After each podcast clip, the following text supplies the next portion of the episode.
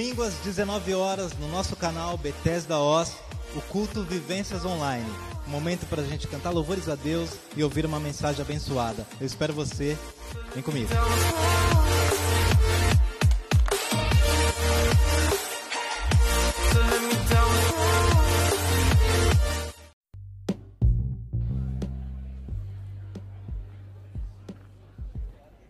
Fala aí, pessoas. Esse aqui é o Conversa Entre Nós.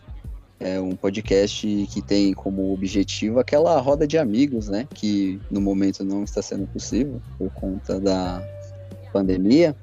Mas é a ideia é aquela conversa entre amigos sobre temas que são é, importantes para o nosso momento, né? Para o tempo que a gente vive. E tô com uma bancada pesada aqui hoje, só os, só os monstros do, do bate-papo.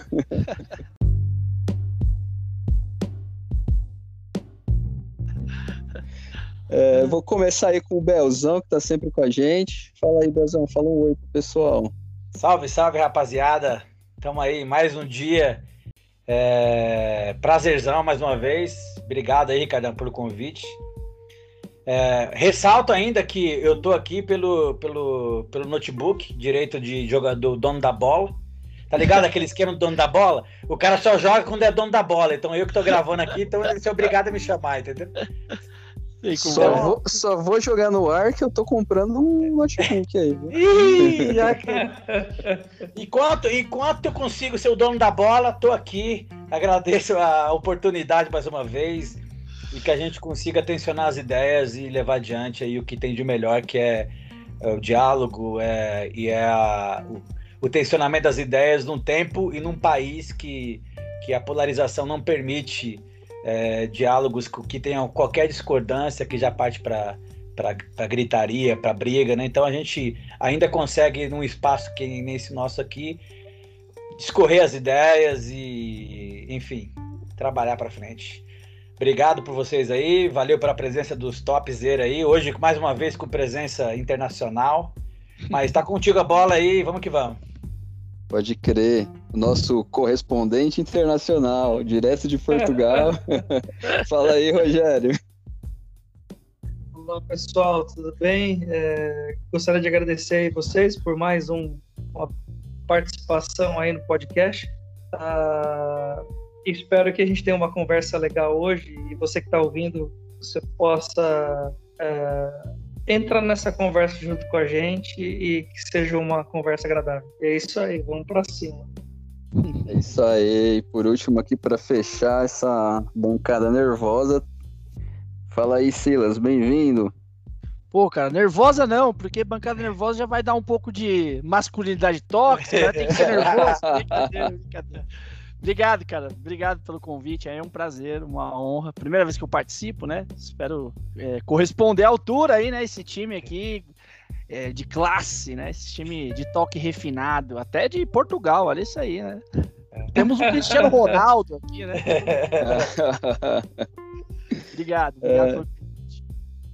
Quanto a isso, você não precisa se preocupar muito que nessa bancada somos todos especialistas em nada.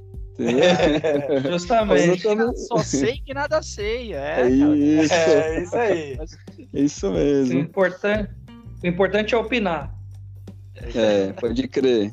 E o, o tema hoje ele é delicado, né? Como o Silas já deu um spoilerzinho de leve aí. Oh, é, a ideia é que hoje. É que isso. a ideia é que hoje que a gente que a gente tem intenção de debater mesmo é a masculinidade nos nossos tempos, né? Nos dias de hoje.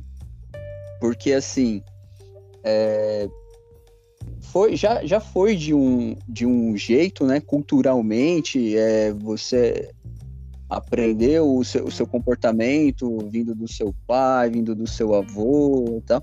E hoje a gente observa que que alguns desses comportamentos a, a sociedade já, já não entende como aceitável mais, né?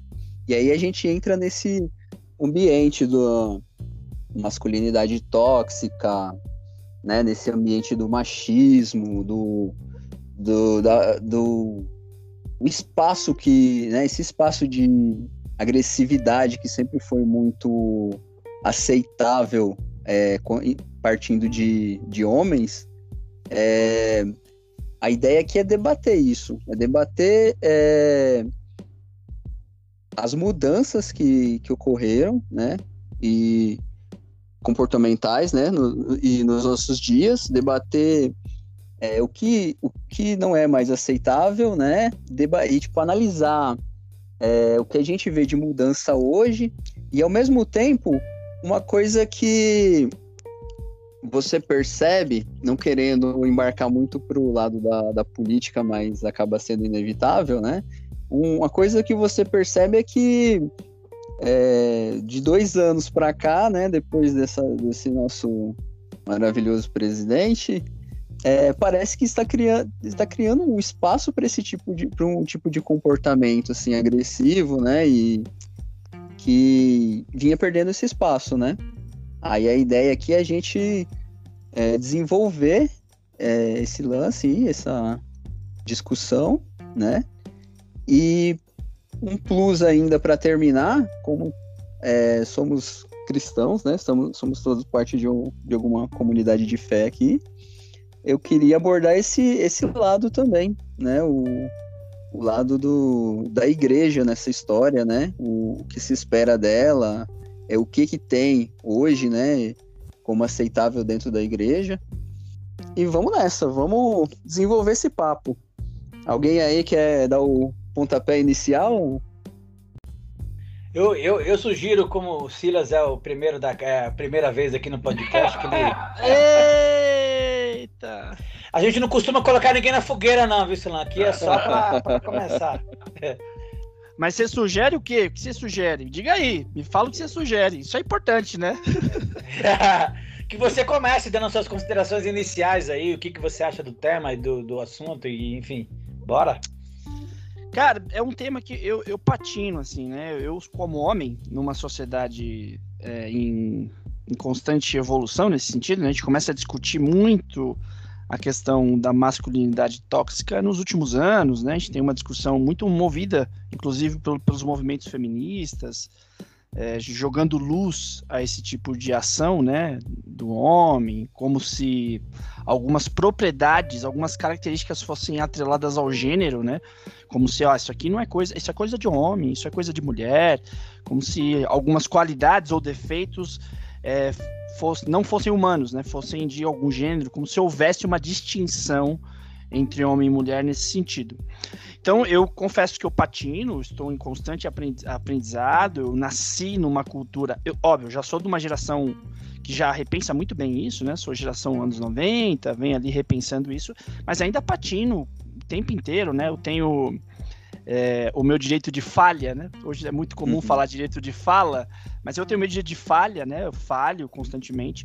Mas ainda bem que nos últimos anos tenho, tenho me proposto a aceitar é, aceitar ouvir as pessoas e aceitar que ah, não existe essa, essa, distin essa distinção, né?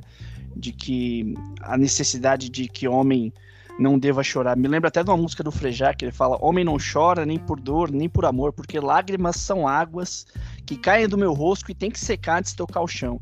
Então, ou seja, um homem não pode fazer isso. A gente criado sobre isso, eu sei da dificuldade, é, mas fico feliz porque eu acho que a discussão ela vem se tornando cada vez mais forte e a gente tem que fazer isso mesmo, né? Promover espaços que dialoguem isso, porque é só assim que a gente consegue evoluir, né?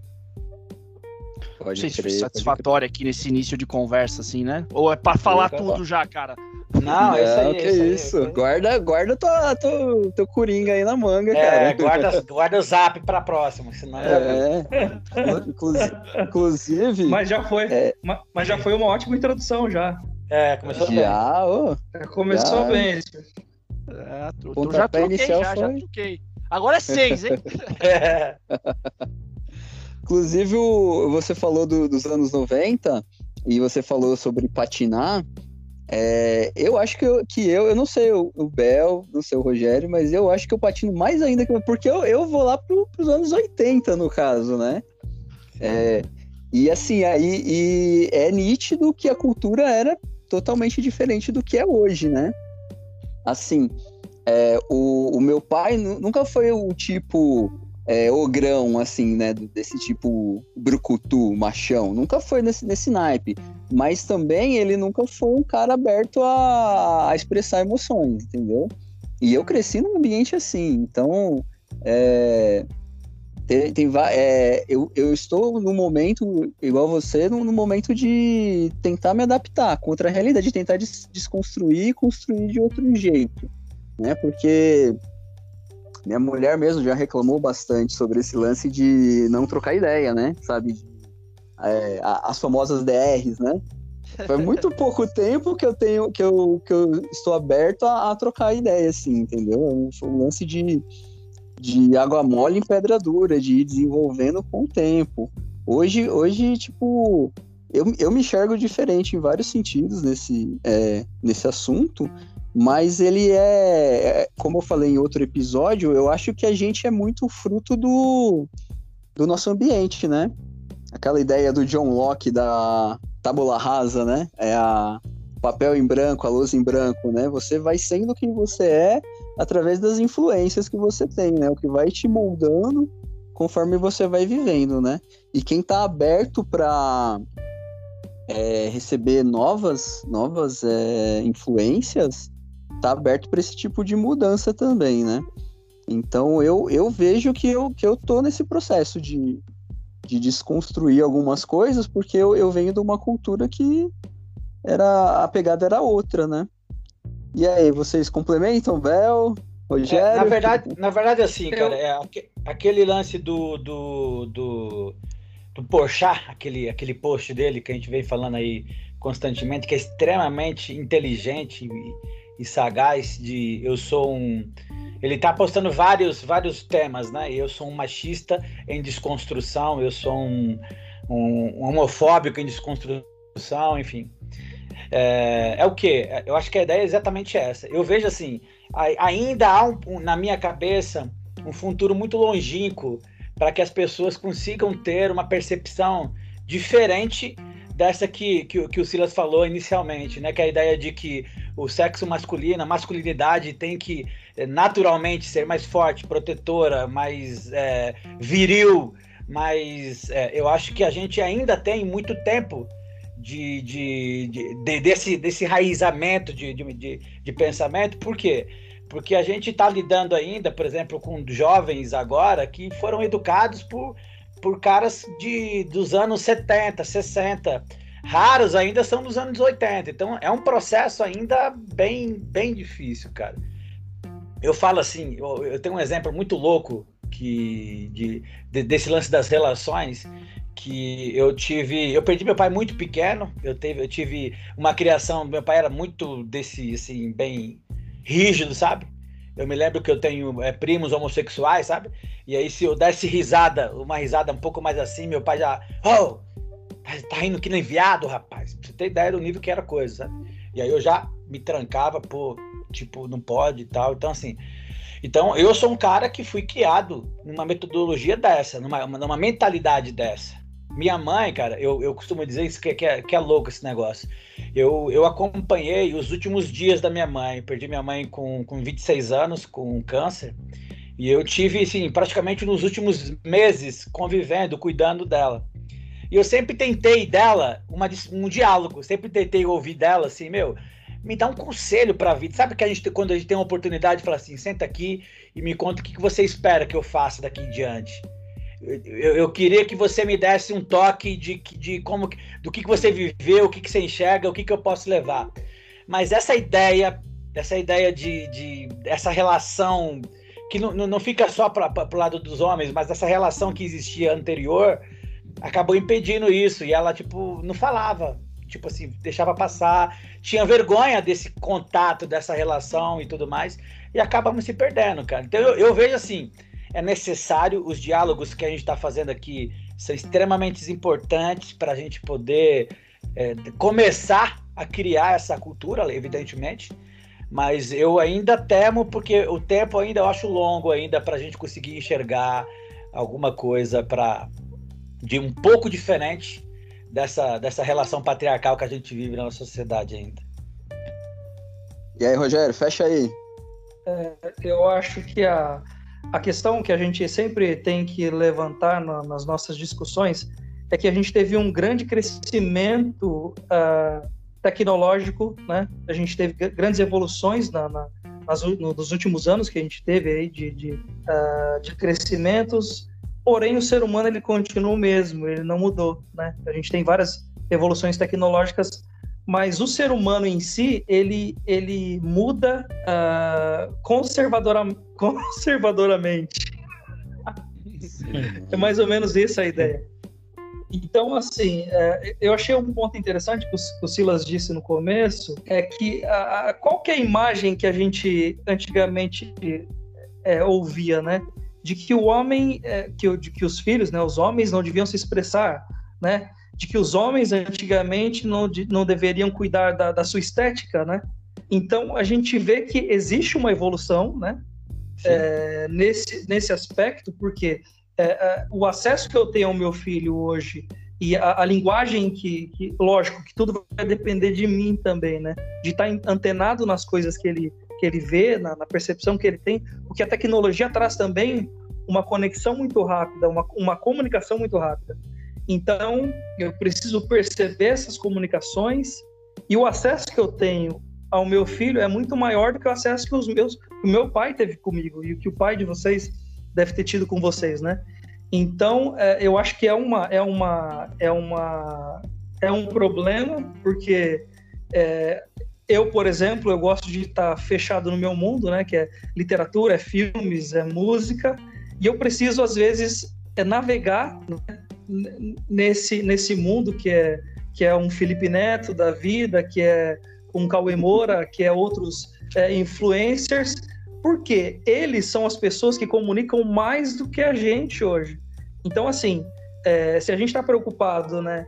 É, outro dia eu entrei numa discussão com meu, com meu cunhado, não o Ricardo, mas o outro meu cunhado, é, é a questão da influência é, da ideologia de gênero nas escolas.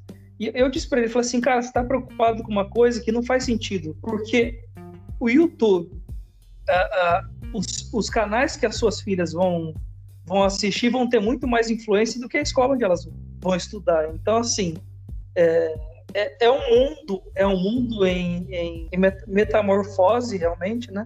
É ambulante. e, e, a gente precisa é, realmente é, perceber, porque, por exemplo, o que eu disse no, na, no início da minha fala, é, a gente tem uma comunicação maior hoje, e hoje você, eu vejo, por exemplo, no, no Eduardo, meu filho, que ele tem um cuidado sobre a estética dele que eu não tinha antes. Né? Que na idade dele eu não tinha. Então hoje ele quer estar tá com uma barba bem feita, ele quer estar tá com o cabelo bem cortado sempre, né? É, então, assim, é, eu acho que a gente precisa se, se atualizar nisso aí. Eu me senti o mais velho de todos agora, que eu fui o mais pessimista, acho que da galera aqui. Tá? Então... eu acho que você tem razão, cara. Eu acho que tem razão. Mas faz, mas faz parte, faz parte da idade ser um pouco mais pessimista. Né? Ah, isso é, isso é verdade. E ranzinza, né? Pessimista é, e ranzinza, é. né? É. Então, mas pessimista, Bel, se a gente for olhar para o nosso passado, né? É, na, na, verdade, é. assim, eu, eu, eu, eu, também considero, eu acho que, é, evidente, eu falei isso aí no âmbito geral, acho que um pouquinho antes de começar, o Silas havia falado, é, existe um, um, Brasil, o Brasil é um, um, país continental, né, evidentemente, então, na, eu acho que na maioria do Brasil a coisa ainda é muito retrógrada ainda, sabe? Então a coisa está ainda engateando muito, muito, muito. Então, eu acho que talvez foi essa a minha, a minha percepção. Evidente, aqui, é que nem o Silas falou, a gente está numa igreja Bethesda aqui em São Paulo, com uma cabeça é, em, em desconstrução, né? Permitindo-se abrir para diálogo e tal. Então, a partir daí, se a gente olhar para esse para esse, esse meio que a gente está aqui, pô, a gente está bem avançado, né? Mas tem muita coisa, tem muita lenha para queimar, tem muito caminhão para ir pela frente ainda, é, é, o que eu penso. É, na, ver, na verdade, tipo, isso é, que você, tanto que o, que o Silas comentou antes da gente começar, quanto que o Rogério falou, acaba levando a gente a debater a, aquela ideia do, da bolha, né? Que ela, é, ela acaba sendo prejudicial, né? E você só tem informação e conteúdo é, sobre aquilo que o algoritmo é, percebeu que é do seu interesse, né? Você não tem contato com o outro lado, né? Então, muitas vezes tem essa ideia que, que o Silas falou, que a gente vive em um ambiente que, assim, nossa, é, todo mundo desconstruidão, todo mundo legalzão, todo mundo modernão, e aí você olha para aquela amostragem pequena e acha que aquilo ali é o total, né? É o, é o, o que está acontecendo em, em, toda parte. E muitas vezes não é, né? Você não precisa ir muito longe para você perceber que não é do jeito que a, as, redes, as redes sociais fazem parecer, muitas vezes, né? Segundo exemplo, por exemplo, né? Eu acho que é uma questão também uh, faz um pouco faz um pouco de sentido é, sobre uma, a, essa questão da masculinidade tóxica é, é justamente essa percepção de, de, de, que, por exemplo, eu posso é, é, no ambiente que eu vivo, né? Por exemplo, tô, no meu trabalho e eu percebo que tem, um, tem uma pessoa, tem um homem lá que ele é mais é metrosexual, né? Então, assim, numa, numa grande cidade, isso já está um pouco mais absorvido, eu acho. As pessoas conseguem lidar bem com isso. Se é numa cidade do interior, se, ou se é numa cidade é, é, num lugar diferente, menor, pode ser que a, a, percepção que as pessoas tenham desse, desse funcionário já é diferente. Né? Então, é, é, é engraçado essas coisas. É. Cara, é, é, assim, pensando nessa, nessa dicotomia entre evolução ou não, de fato o mundo é melhor, né? Eu não tenho que aprender a usar uma espada hoje para poder viver, né? Eu posso poder viver sem, sem saber usar uma espada, que era inevitável há, há 200 anos atrás. Eu tinha que saber usar uma espada, filho. Era como eu me defendia o mundo é melhor, né? Hoje você tem um sistema público de saúde, malha malha, a saúde era inacessível às pessoas, você tem um remédio, a vida se prolonga, é, a gente consegue dialogar, o mundo é melhor, de fato é. é... Mas ainda ele tem traços horrendos, né? A gente tem esse, essa semana caso de, de crentes na, na porta de um hospital querendo impedir que uma criança aborte com 10 anos, vítima de um estupro. Então você fala, cara, você tem ainda coisas que paradoxais, assim, né? O mundo é melhor, a gente consegue discutir, mas ainda tem rastros, porque a humanidade. E você tem, um, um, você tem uma ascensão conservadora no mundo todo. Você tem movimentos como a La Pen na França, você tem movimentos como Donald Trump nos Estados Unidos, tem movimentos como Jair Bolsonaro no Brasil. Você tem Aí você fica, cara, será que a gente está evoluindo ou não? É que eu acho que no processo de evolução a gente tem ondas, né? A gente cai, volta, cai, volta. Há 50 anos atrás a gente discutia racismo e com Martin Luther King. Aí parece que evoluiu, mas de repente você vê gente xingando jogador de futebol, de macaco no estádio de futebol. Então você tem esses processos, né? Mas eu acho que a gente vai seguindo, não necessariamente sempre evoluindo, mas melhorando as coisas, porque a gente cria mecanismos para barrar essas coisas, né? Entretanto, quando você fala de, de, atitude pessoal, é muito difícil, porque você pode ter uma pessoa muito progressista politicamente dizendo, e ainda assim muito com dificuldade imensa de revelar seus sentimentos, um homem, né? É, é, muito, é muito pessoal, né? E aí a cultura influi mesmo, né? Porque a gente tem uma noção de que conquista é sobrepujar, né? Conquista é, é, é, é, dominar o outro. Isso é conquista, porque foi assim que o mundo foi conquistado o tempo inteiro, né? A conquista sempre significou eu tomar aquilo que é do outro, eu, eu, dominar o outro de alguma forma. Isso mostra poder. E quem não é, quem não é fraco, aquele que não é dominado. Eu, eu sou dono de mim e, e ninguém manda em mim. É esse tipo de comportamento que tem que se ter. E aí eu fico assim, é difícil, é difícil, mas eu, eu creio que a gente tem um caminho interessante para as próximas gerações e eu acho que isso se demanda na medida que a gente vai se educando, né?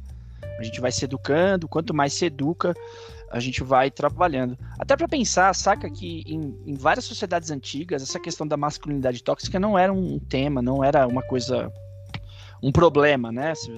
Principalmente os orientais, muito lá antes de Cristo, era, era, não tinha essa questão, né? Era outra coisa. Isso é muito fruto das guerras aí ocidentais, né? O cristianismo atrapalha muito nisso, né?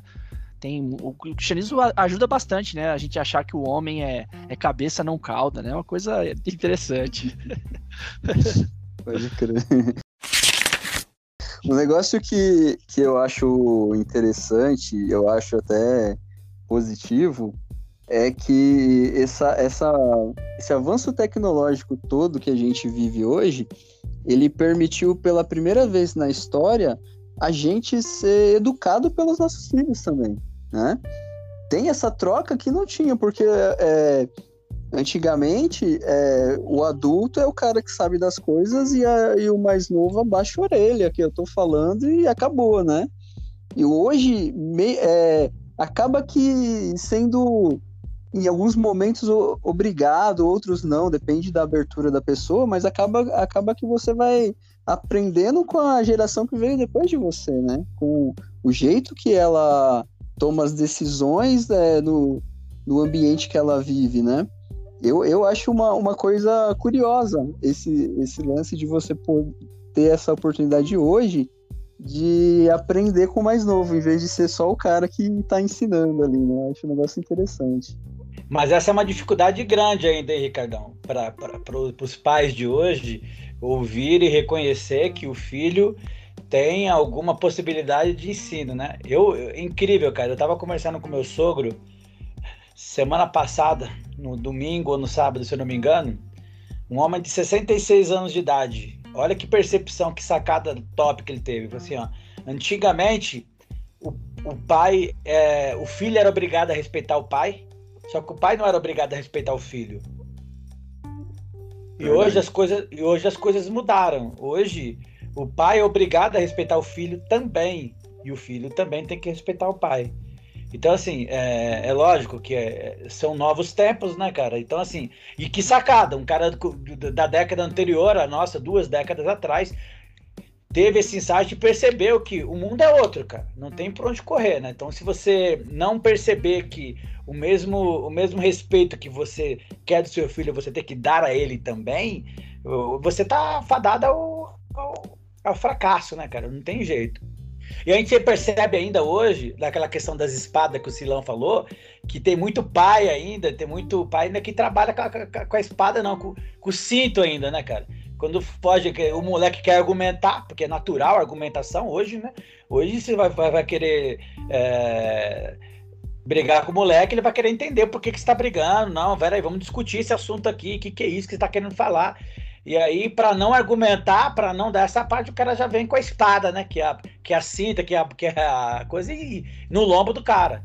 Então, assim, é, é, extremamente importante a gente abrir essa possibilidade do diálogo, né? Abrir essa possibilidade para o pai entender essa realidade que é o que temos do mundo hoje, que realmente é, mudou completamente e que a gente, o que, o que, que vai lidar com isso, o que, que vai ser isso agora, né? a partir, de, a partir dessa, dessa mudança, como, como serão as relações, né? Como que os pais vai entender essa questão do filho vir argumentar. A gente ainda é patriarcal, né? O pai achar, que o, reconhecer que o filho sabe mais sobre algum determinado assunto do que ele, é difícil pro cara, hein? Hoje.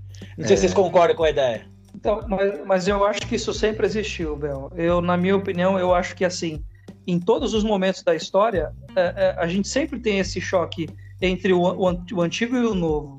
Então, assim, pode ser que hoje a gente consiga enxergar uh, que é uma coisa mais fácil de lidar. Mas eu acredito que, que há tempos atrás, por exemplo, meu pai tinha uma profissão. Eu não tive a mesma profissão que meu pai. Né? Então, assim, se fosse uma coisa para ser é, realmente. E, e, isso, nem tem a, isso nem tem a ver com a questão do, do respeito nem nada mas assim, antigamente era imposto para você seguir uma profissão, né? Sim.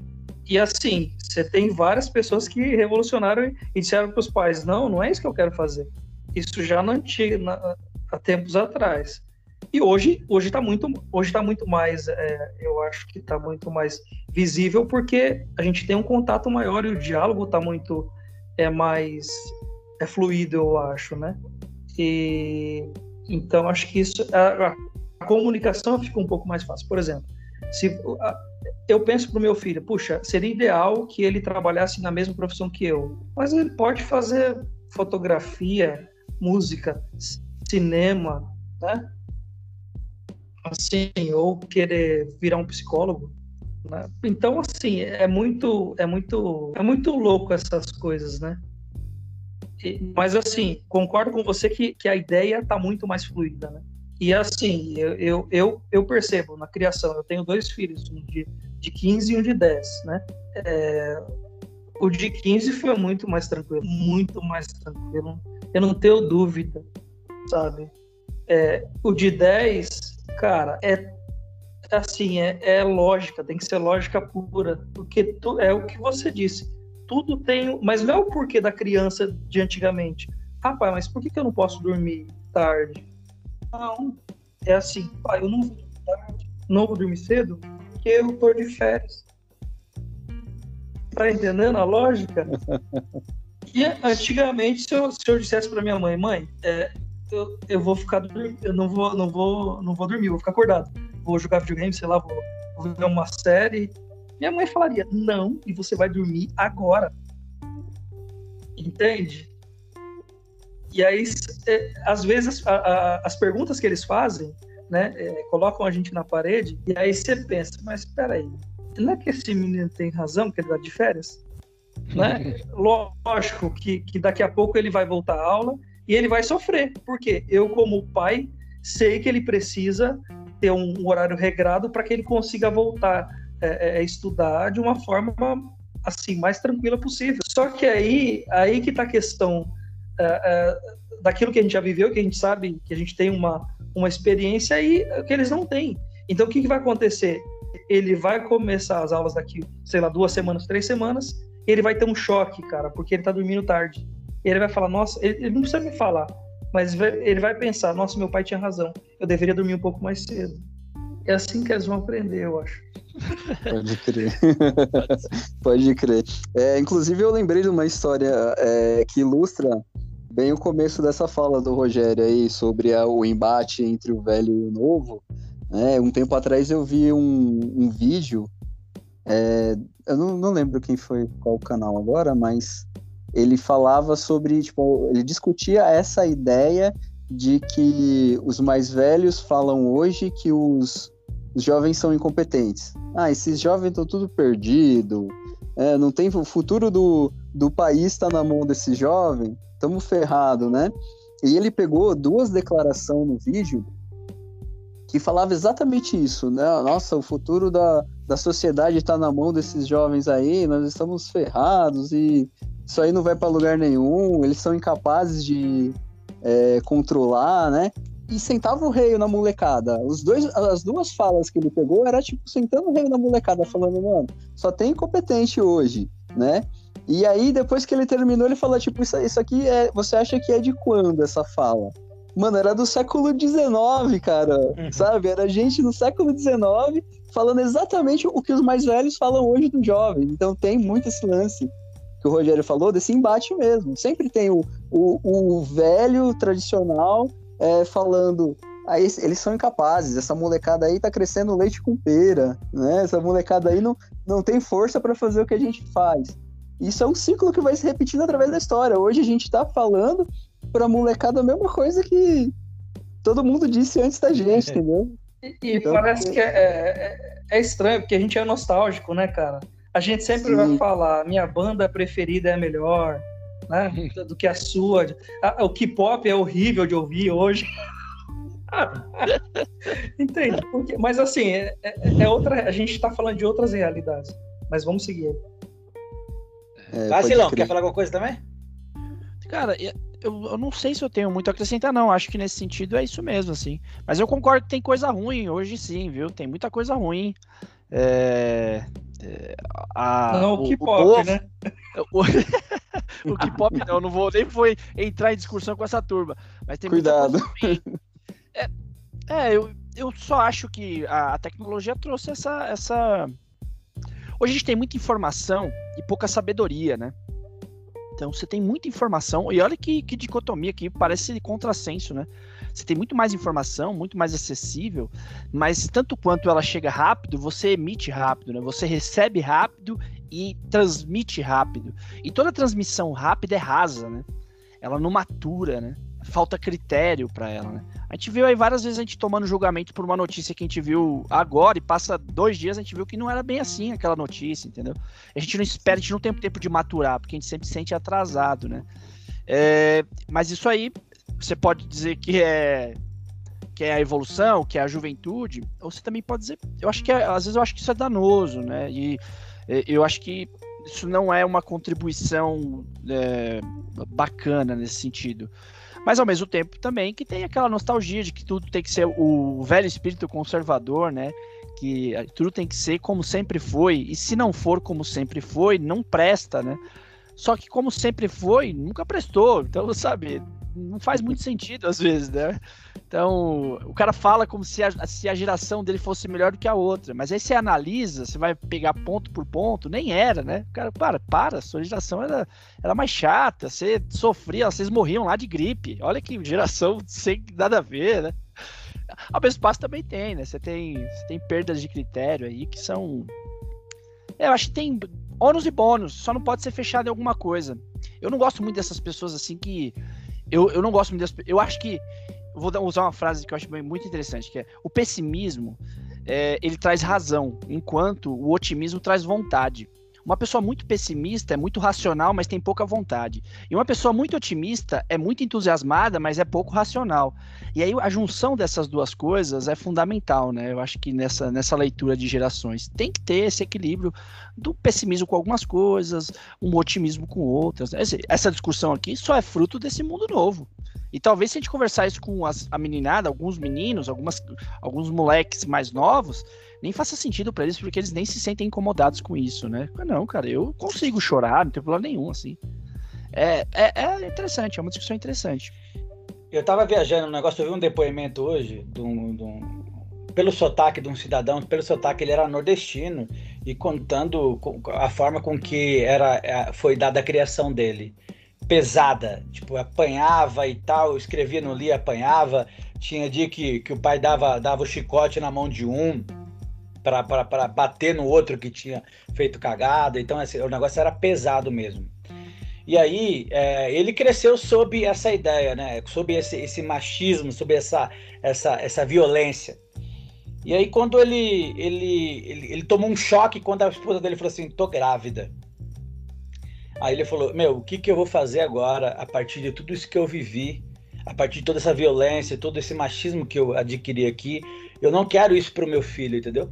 Eu acho que passa por esse lance. Nós somos, talvez o Silas ainda não, porque não tem filho, não sei se tem a pretensão de tê-lo também, mas eu, eu, por exemplo, eu tento é, colocar sobre o meu filho e, e, e, tirar sobre, ele, sobre dele essas, essas, essas mazelas que eu sofri, cara. Por exemplo, eu poucas vezes lavava louça em casa.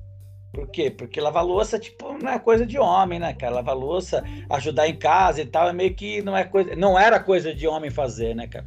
Hoje aqui em casa é o seguinte, velho, se bobear, o Gustavo lava mais louça do que a Bia aqui em casa aqui hoje, entendeu? Por quê? Porque, meu, são mundos novos. Então eu, eu, eu, eu transmito para ele uma outra realidade. Eu acho que essa transição é importante e, e, cabe muito a nós aí que, que conseguimos fazer essa leitura do anterior. Vivemos muito esse passado aqui que, de, de, de, de conceitos pré-estipulados, de, de, de, de, desse patriarcado assim, pesado mesmo, que você tem que. O homem é para uma coisa, o homem é briga de carrinho, a menina briga de, de, de boneca. Isso para. Talvez o Silas não, mas para mim, para o Ricardo e para o Saci, que somos uma década anterior à sua, era muito realidade ainda, velho. Muito realidade, muito. Então, eu acho que a sua também ainda, né, Silas? Total, total. Era muito comum, né?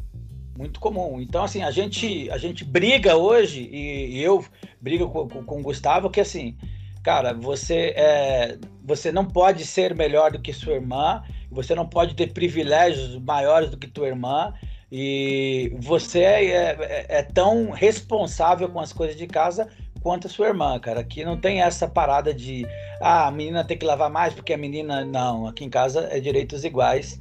E, inclusive, com, eu tenho uma menina com 11 anos, eu, eu tenho um papo super aberto com meu filho hoje, que é essa questão do, do, do, do de como conversar. Eu, eu, eu considero meu filho um puta amigo e eu tenho certeza que a recíproca é legal porque a gente troca essa ideia. A gente fala sobre sexualidade assim numa boa, numa boa mesmo, coisa que eu não tinha liberdade alguma para falar com meu pai. E eu, eu, assim, eu falo com tranquilidade de que tem uma menina em casa também, entendeu? E que eu vou também é, exercer sobre ela a mesma tranquilidade e o mesmo diálogo. Eu acho que nós somos responsáveis aqui da, do século de, de 1980 para poder dar, dar esse novo caminho para a galera aí, né?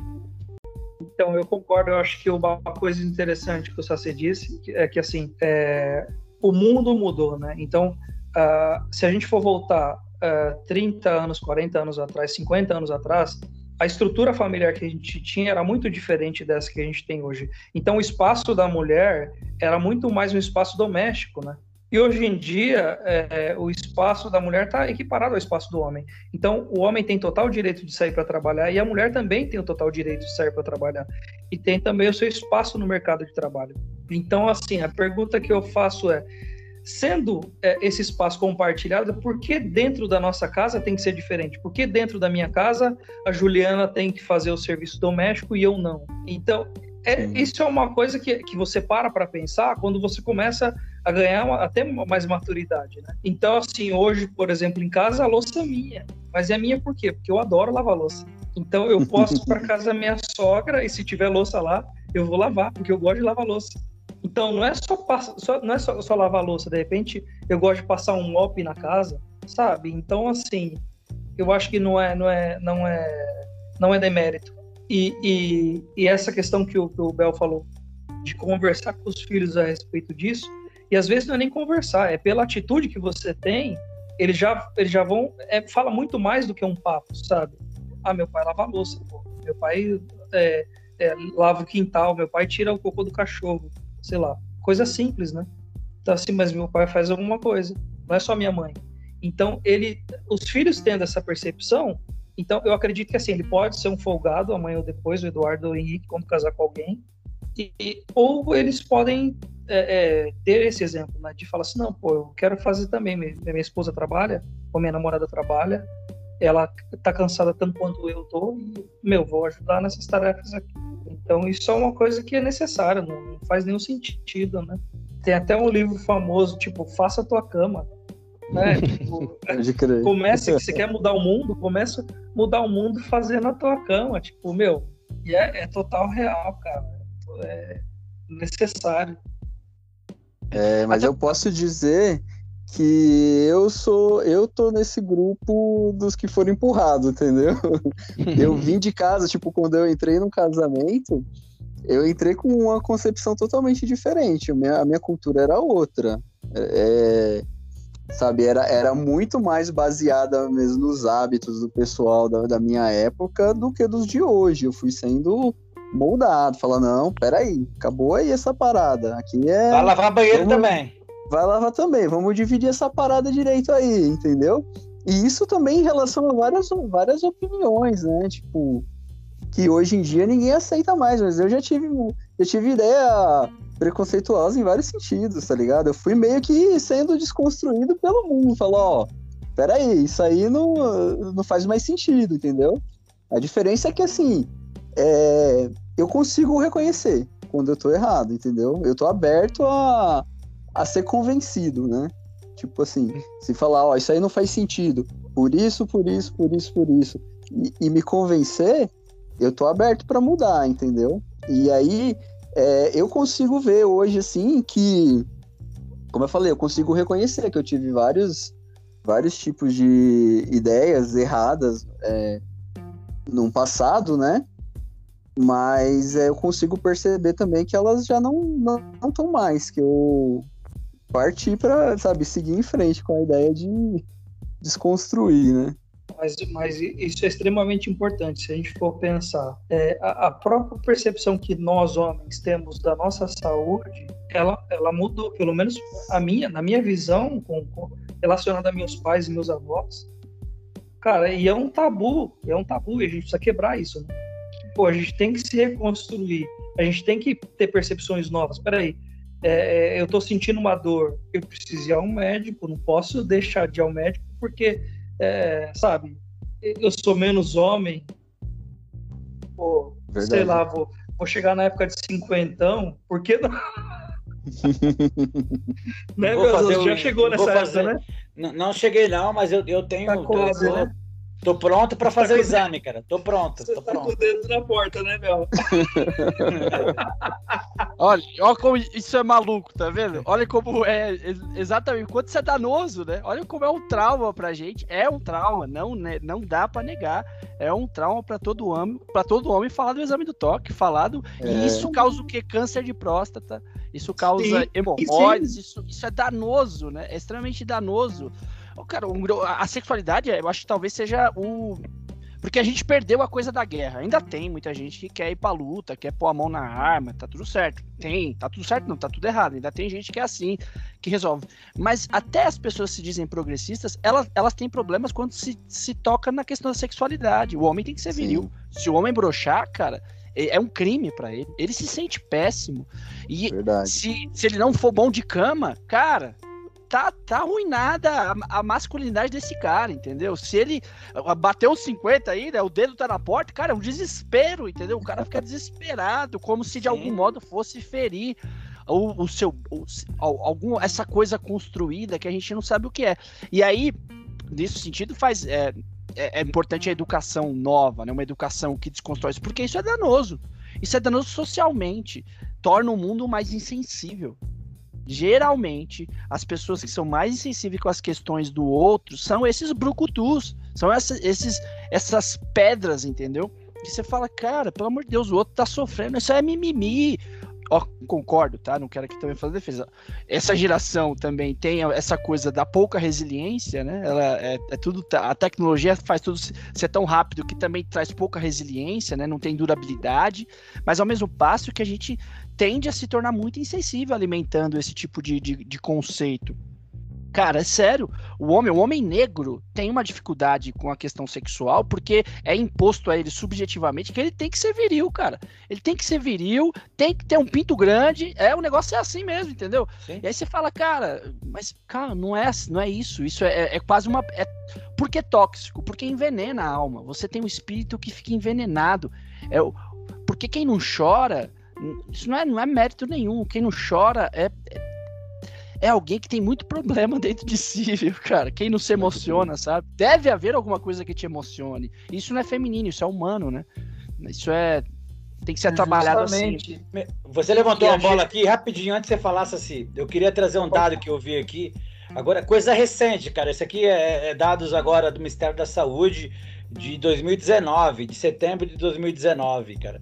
É, Ainda hoje, velho, por conta de todo essa, esse paradigma que o Silão tava falando aí, é, a taxa de, de- de mortalidade por suicídio hoje no Brasil é 2,4 a cada 100 mil mulheres e homens chega a 9,2 por cada 100 mil, cara, de suicídio. Por quê? Muito se dá por conta desse lance aí que o Silas falou, cara. O homem tem que ser o cara, tem que ser o, o- o protetor, o, o que nutre, o que, o, que, o, que, o que tá ali sempre resolvendo. E quando, e a vida nem sempre, é que você falou, é é levada para sexualidade, mas nem sempre o homem tem, tem tá com a possibilidade de suprir, de resolver e tal. E isso para essa imposição feita sobre o homem é muito mais violenta, cara. E causa essa disparidade no suicídio, cara. Então, se você for analisar aí, muito dessa parte de suicídio trata por essa frustração de não atender Pode falar, terminei, desculpa. não atender esse estereótipo que foi criado e, meu, e tá muito no imaginário. Tô falando dados agora, recente, 2019, e a gente precisa atentar para isso. A bola tá com você, Ó, Silas. pe- pega os traumas, ó. Eu falei da sexualidade, mas pega pequenos traumas. Deixa uma mulher pagar sua conta Pois bem. no restaurante. Ganhe menos que a sua esposa, que a sua namorada. Entendeu? É verdade. Não, não troque o pneu do carro para sua mulher.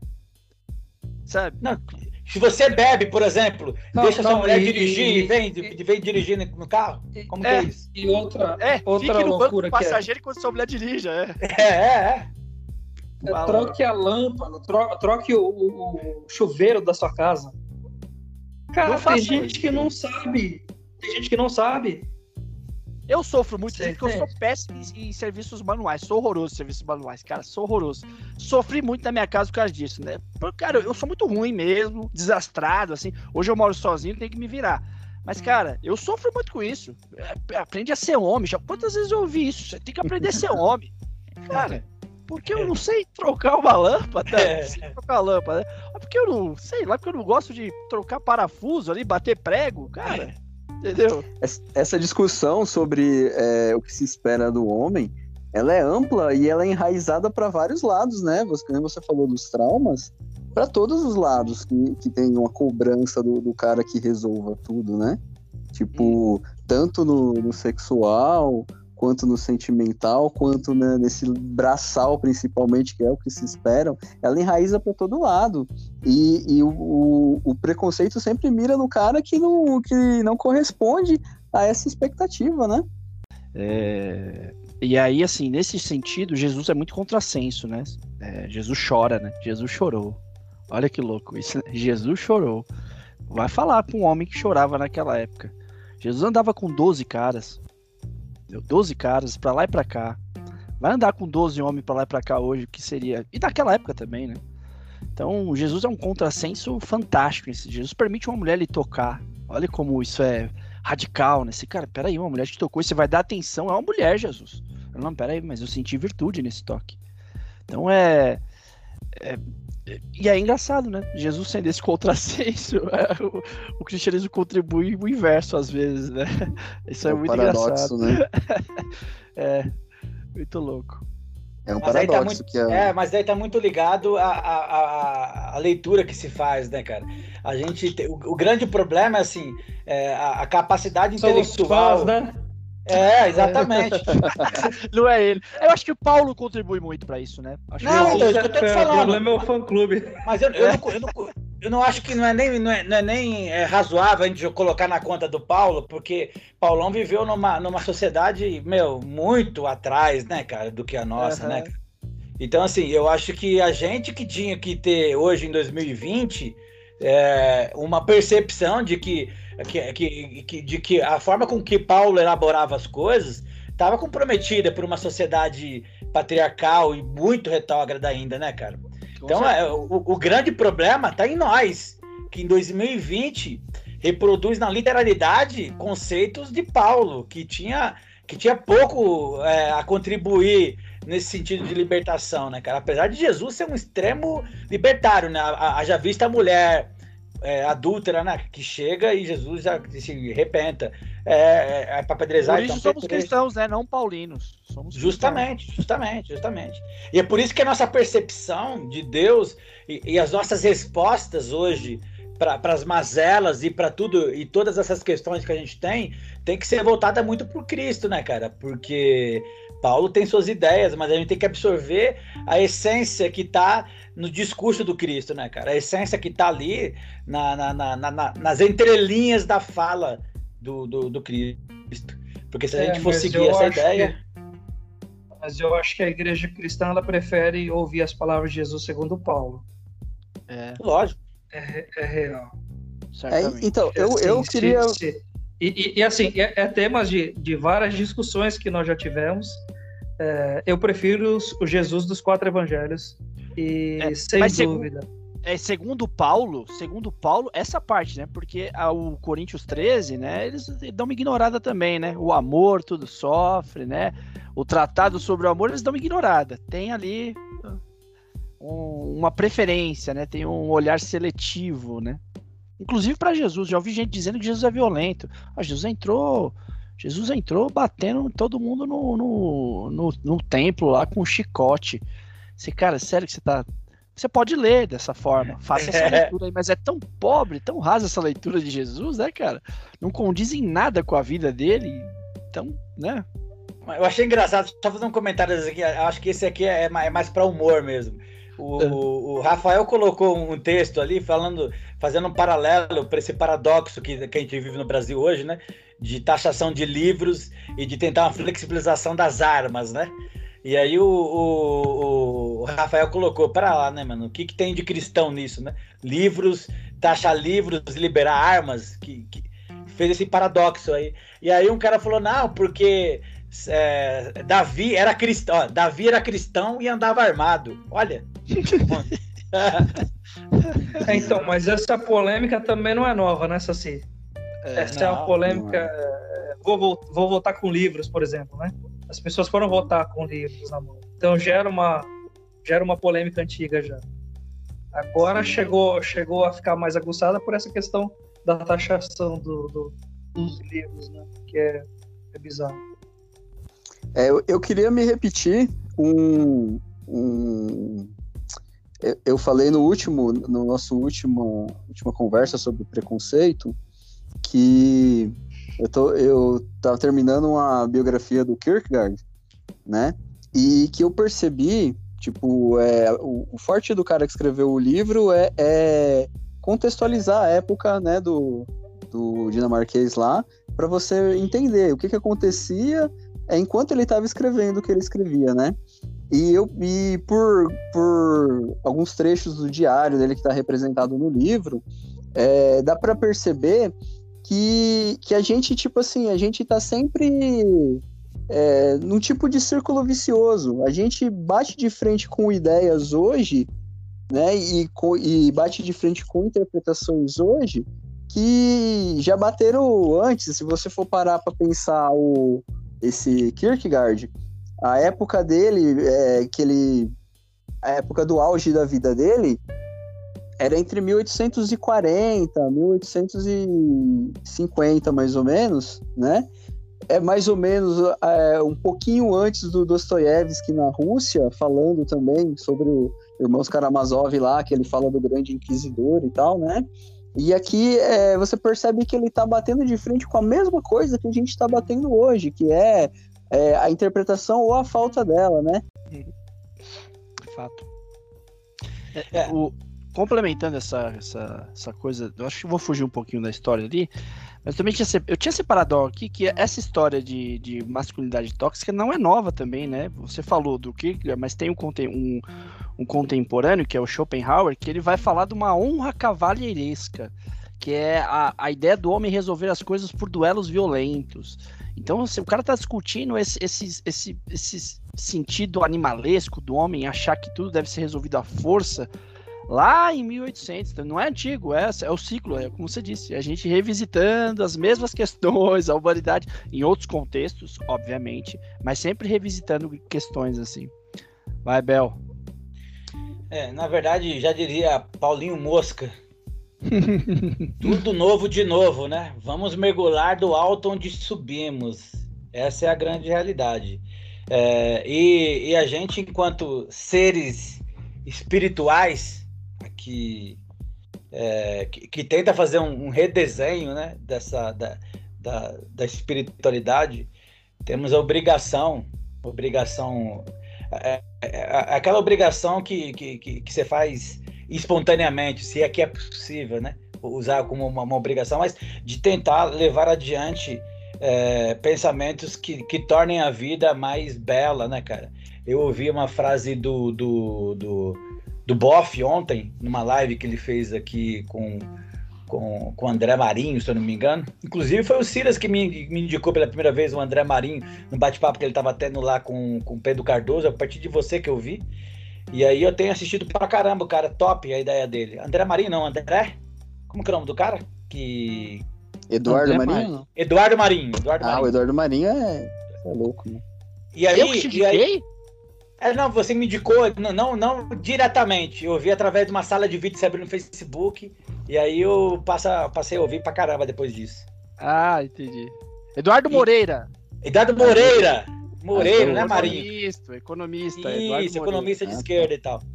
E ele tá, ele tá com um lance de espiritualidade, tá muito legal. E aí tava o, o Henrique Vieira, o Frei Beto e um cara. E o Frei Beto falou assim, é, uma frase que já é uma frase célebre dele já, que qual é a melhor religião, né? Que ele faz, na verdade, é uma pergunta que ele faz para Dalai Lama, né? Qual que, é, qual que é a melhor religião? E aí o Dalai Lama fala assim: melhor religião é aquela que te faz melhor, né, cara? É aquela que te faz um cara mais decente para a sociedade. E a gente tem que encarnar, porque a gente leva a religião por esse lado da espiritualidade. E a nossa função enquanto, enquanto seres espirituais é tentar ser melhor, né? Ser, ser, seres humanos melhores. E seres humanos melhores é o que contempla essa ideia da sensibilidade, né, cara? Essa ideia de olhar para uma mulher chorando e não achar que é, é besteira, que é mimimi, que é qualquer tipo de coisa. É olhar para o seu filho, para sua filha que está, de repente, é, lavando louça mais do que seu irmão, ou se não, ela está lavando banheiro e o irmão só está é, varrendo a sala e ela fala assim, meu, e você tem a consciência e fala, mano, não é assim, velho, você vai lavar o banheiro hoje e ela vai varrer a sala. E aí a gente tentar construir, a partir da nossa espiritualidade, um mundo melhor, né, cara? E, e, e que a gente exerce, assim, pra caramba essa ideia de seres humanos e de, de, de pessoas melhores. Essa eu acho que é o grande cerne da ideia da, da espiritualidade, para além dos dogmas, né, cara? Porque os dogmas a gente vê aí, essa reprodução aí. Eu, eu acho que não posso falar. O Silas, que é mais velho de, de, de, de, de podcast, a gente não pode ficar citando nomes, não. A gente pode ser processado depois. Né? Não, pô, que isso? Quem vai processar a gente? Se processar ah, a gente, a gente processa de volta. É assim eu, que funciona. Eu vi, então, e aí eu, tô, eu, eu, andei, eu, eu, até, eu não costumo fazer isso, mas eu acabei é, comentando um vídeo do Malafaia, que ele colocou assim, levianamente, fez uma, uma contraposição ao, ao, ao horror que foi aquele negócio querendo colocar cientificamente um feto, ele é já cientificamente provado que ele é disso aqui, tipo assim, trazendo a, a, a discussão para uma, uma rasura medíocre, cara, medíocre. E, e assim, descontextualizando, usando lei, é, como se ele conhece, sabe? Tipo assim, dando, pagando, dando carteirada de intelectual. É, ah, não, porque a, a, a, o direito à vida é, é, é, no, no, direito a vida está acima de qualquer outra coisa. Eu olhei, fiquei ali aqui e falei assim, cara, aonde nós estamos, aonde nós chegamos enquanto é, seres humanos e cristãos, cara, é extremamente lamentável. E na verdade, é, esse assunto todo ele seria resolvido em cinco minutos, você se colocando no lugar da, da, da menina, né? A única coisa que precisava era você se colocar no lugar, ver, tipo, é, a cabeça dela, o psicológico dela, a estrutura dela, a ideia de uma criança de 10 anos ter um filho para criar. Sabe, é, é simplesmente você é, se pôr na posição do outro, né? Tem uma Inclusive o risco de vida, faz... né? É, o risco também. vida que ela corre pela idade de, ter, de, de, de seguir adiante com a gravidez. Cara, tem uma frase que eu vi um tempo atrás, eu não lembro quem falou para dar o devido crédito, mas eu acho que ela ela ilustra bem isso daí, que, que fala que, tipo, se o, se o homem engravidasse, cara, o aborto já estava liberado há mais de 100 anos, sabe? Porque ele, é, o homem não sabe o que que é, né? Todo o processo, né, de engravidar e ele, ele fala, tipo, mano, só, só não tá liberado porque o homem tem essa. Ele não sabe se colocar nessa posição, né? Na verdade, no caso da menina é bem mais específico a situação dela e tal, mas é, é muito uma. Eu acho que essas opiniões, principalmente a do Malafaia, é muito uma posição de quem não tá lá para sentir o que a pessoa tá sentindo, tá ligado?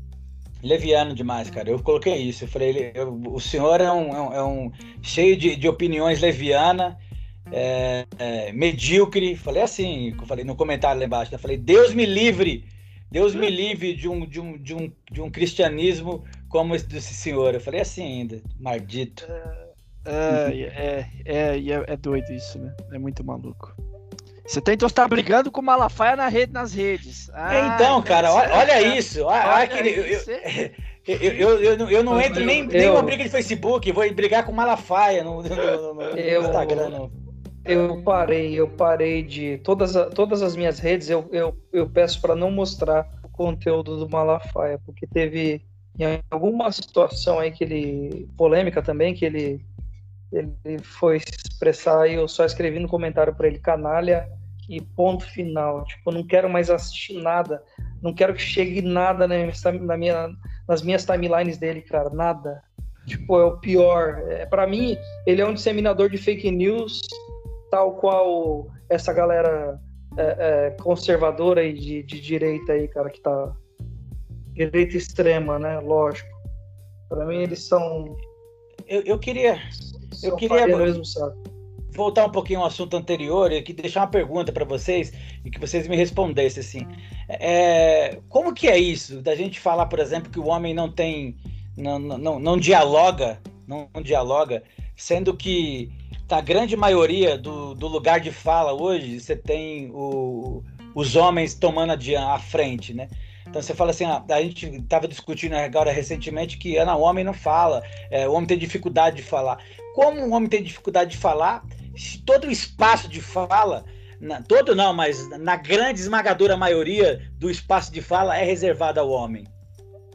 Ah, não, eu, eu, eu acho assim é, que não falta espaço, na verdade. Eu acho que o homem tem dificuldade de falar o que ele sente de verdade, tá ligado? Tipo assim, o espaço tá ali, mas é um espaço que ele é. esperam dele uma posição, sabe? Então ele entra eh, muitas vezes em uma discussão que ele poderia dar uma opinião de tipo de se abrir de verdade, de, de falar de, da interioridade dele, mas o, o, que esperam dele é que ele comece a latir lá, vai rosnar e, e ser agressivo e diminuir, entendeu? Hum. É, eu vejo a situação mais ou menos assim. Que não, não falta o espaço de falar, falta a estrutura emocional para o cara se abrir e para a sociedade entender esse lance também, né? Principalmente da sociedade, eu imagino eu acho que é, tem diferença, né? Falar não é, não é uma conversa, né? Eu, eu, falar não é necessariamente uma conversa. Uma conversa pressupõe ouvir, né? E uma verdadeira conversa pressupõe ser verdadeiro. Por isso é uma verdadeira conversa. É, então, o, o, o, espaço de fala do homem não necessariamente implica que ele, ele debate, que ele conversa, que ele ouve que ele é razoável, né? Isso são são são coisas distintas, né? Mas é um contrassenso mesmo, porque tendo o homem a chance de muito mais falar, teria ele mais a chance de se expressar, né, de mostrar, se expressar seus sentimentos. É um contrassenso. Mas eu acho que isso é uma construção baseada na força, né? A gente e, e o, o cristianismo contribui isso porque a gente vê a força de Deus em seus poderes, né? A força de Deus, de Jesus, está nos seus poderes. A força de um país está em seu poder, seu poder bélico, em sua capacidade econômica, está em seus poderes, é seus poderes que o colocam acima dos outros, né, de algum modo. E, e o homem é muito taxado nisso, né? Isso é a raiz da, da, essa é a raiz primitiva do homem, dessa necessidade. A gente não tem mais isso, mas é essa coisa. O homem é fisicamente mais forte. Então, e a gente vai foi trazendo isso, né? Essa força e a força atrelada à violência, atrelada à dominação, que fez o homem ser assim hoje em dia. É, inclusive fez, fez a gente criar um estereótipo masculino que tem que ser, tem que corresponder a isso. A religião perdeu, a religião, a, a, religião cristã foi moldada a isso também, né? Por certo tempo a igreja se tornou instrumento de dominação, de conquista, né? A igreja é, o Ocidente era a igreja, não, não havia outra coisa. Ela era, ela, a religião governava, é os políticos da religião. A religião governava. Então você tem essa. O que a gente tem que desconstruir é que a força não está atrelada à violência. Muito pelo contrário. Forte é aquele que se vulnerabiliza e ainda assim se mantém de pé. Força é aquele que passa pela tempestade, mas no meio dela não arreda o pé. Passa bem, né? passa em paz. Força é isso, né? Força é se abrir e não ter medo de ser de, de ser tomado, né? Não ter medo de se perder, né? É se mostrar e não ter medo de ser feio, não ter medo disso.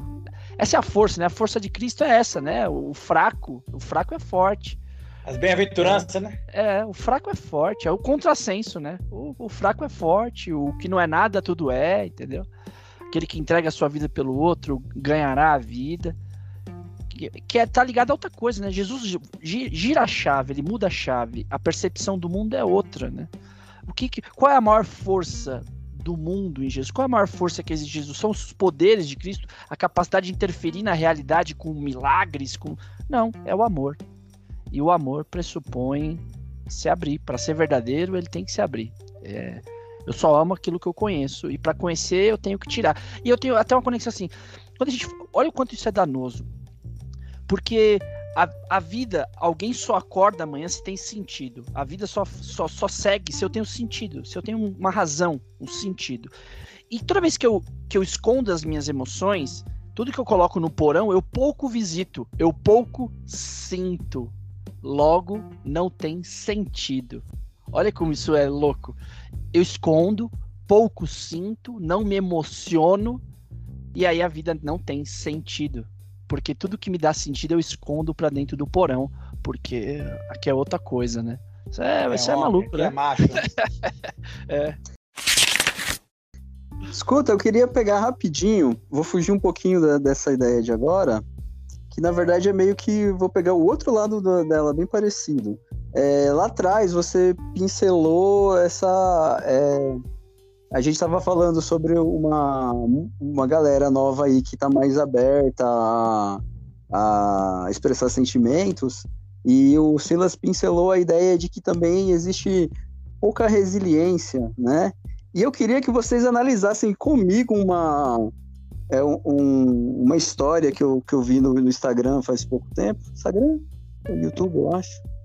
Porque, assim, é, eu tenho a impressão, olhando para essa história, que é um excesso de sentimentalismo, sabe? Que é demasiado, né?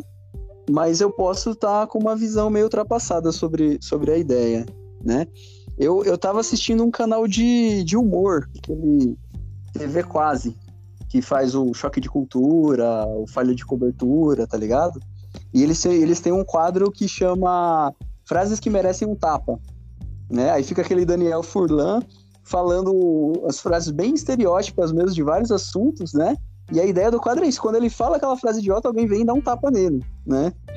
e, e aí esse episódio específico que eu achei é, demasiado exagero nos comentários, era tipo assim, começa com essa ideia do é, frases que, que merecem um tapa, mas aí do meio pro fim ele, o Furlan grita é, tapa coletivo. E aí vira uma zona no set lá, fica um batendo no outro, tá? O cara sai com aquele com aquele extintor de incêndio igual o Trapalhões fazia, jogando no outro, né?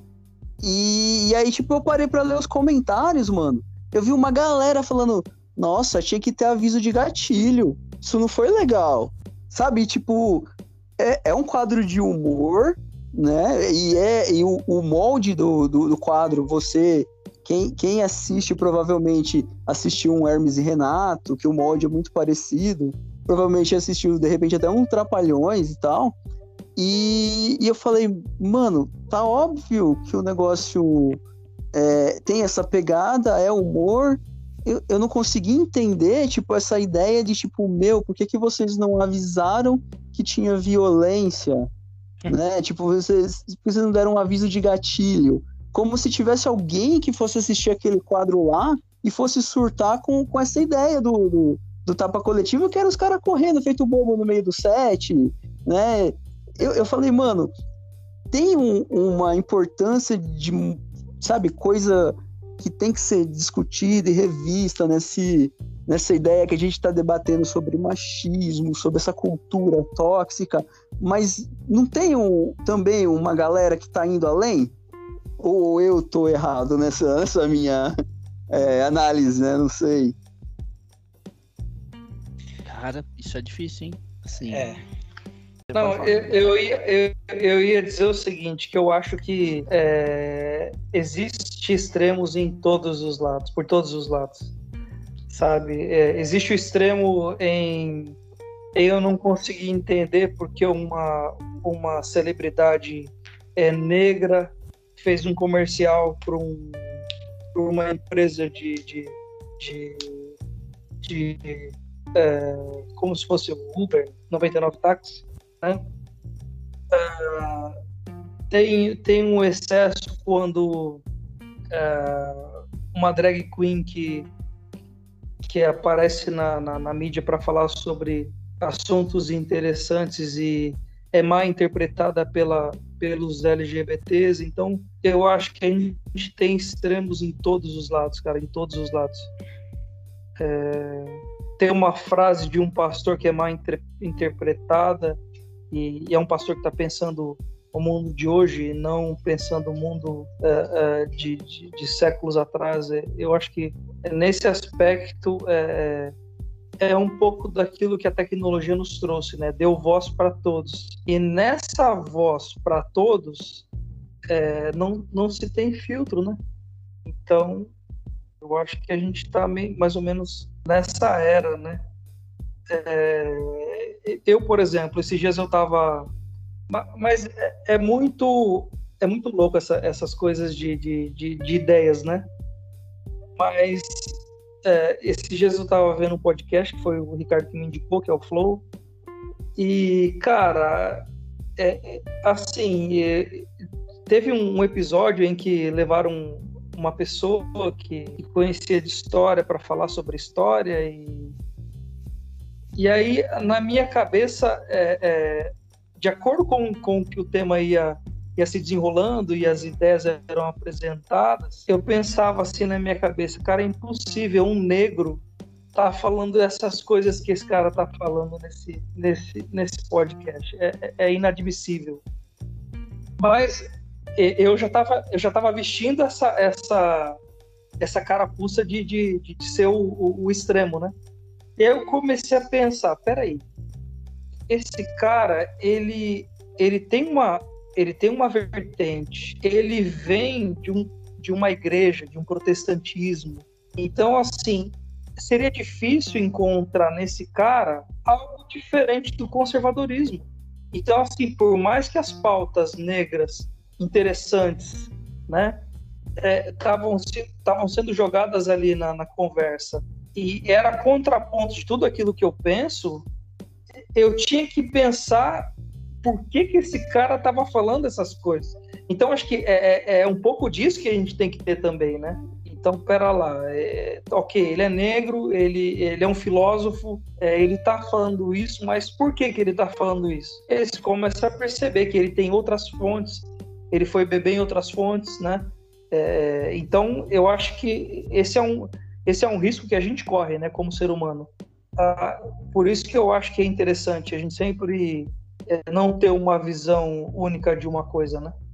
É, eu conheço, por exemplo, a, esse lado mais progressista, porque é o lado onde eu tenho mais é, matches, né? Eu tenho mais é, proximidades, né? Porém, é, eu já li Olavo de Carvalho e sei as besteiras que ele fala, né?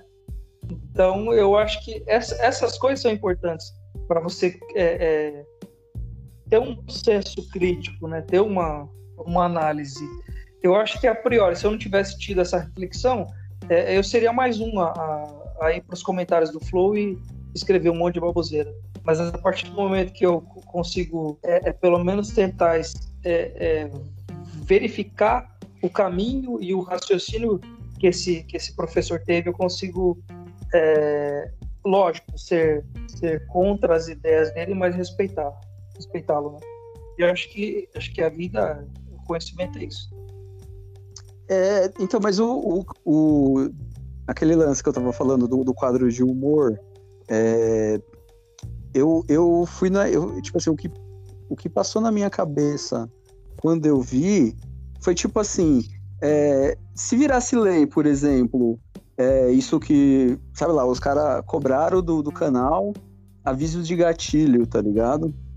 É, tem, como eu falei, tem coisa que seria muito importante, como a gente está discutindo aqui no, no podcast, quanto antes mudar, melhor, né? E que a gente vê mudança e que e trouxe melhorias mesmo. Mas, tipo, se você pensa nesse sentido, mano, de repente todo quadro de humor tem um. Ah, o cara deu um, deu um tapa cenográfico no outro, tem um aviso de gatilho antes, cuidado, não assista, se você vai surtar. Sabe, tipo, para onde leva isso? Leva para um lugar melhor? Não, não leva para um exagero? É, é, tipo, o meu questionamento é nesse sentido, né? Porque é, eu achei. É, exagerado quando eu vi, né? Eu falei, mano, eu, eu entro nesse canal esperando coisas assim, tá ligado? É, eu, inclusive, eu acho que quem assiste, assim, quem segue e tal, é, já segue procurando esse tipo de coisa mesmo, entendeu? Então eu achei, tipo, que era um lugar que era, Cara, totalmente aleatório pros caras falar assim, ai não, gente, bota um aviso de gatilho aí, tá ligado? Tem, e inclusive porque não era nem violência, violência mesmo. Então eu penso nesse sentido, se de repente vira obrigatório, sabe? Se de repente, a partir de, de amanhã é isso aí, vai ter aviso de gatilho no quadro de humor e de todos os. Sabe, não é um lugar exageradamente sensível. Que você ia falar, dizem? né, o. Silão, você ia falar, né?